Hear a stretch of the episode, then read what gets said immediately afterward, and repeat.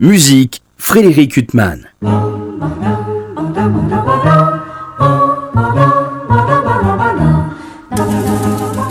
Bonjour, le 19 novembre prochain, au Musée d'art et d'histoire du judaïsme à Paris, se déroulera un concert au programme aussi délicieux que passionnant.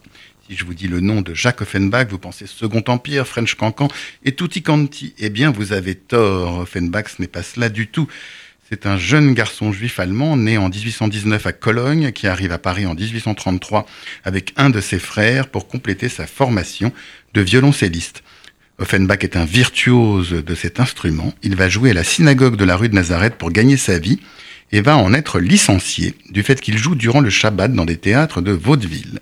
Offenbach deviendra le champion de l'opéra bouffe et nous laisse des titres aussi inoubliables qu'Orphée aux Enfers, La Belle Hélène, La Vie Parisienne, La Péricole, La Grande Duchesse de Gerolstein et bien d'autres, et enfin son grand œuvre, Les Contes d'Hoffmann.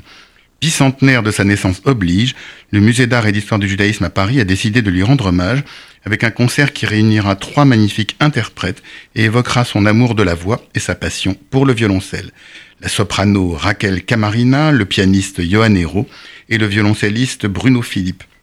Raquel Camarina et Johan Hero ont entamé leur collaboration en 2012. Ils sont spécialisés dans le répertoire français du 19e et du début du 20e siècle et ils s'intéressent également au répertoire du lied allemand et portent dans le même temps une attention toute particulière à la musique des compositeurs de notre temps. Quant à Bruno Philippe, il est né en 1993 à Perpignan. Il a débuté le violoncelle par hasard à l'âge de 5 ans alors qu'il attendait que sa sœur sorte de son cours de violon. Il a plein de prix à son palmarès euh, et notamment a été finaliste au concours international Reine-Elisabeth de 2017.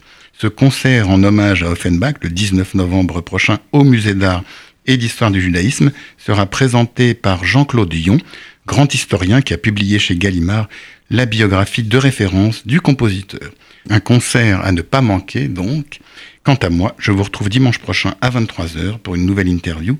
Bonne journée sur RCJ. Bum, bum, dum, bum, dum,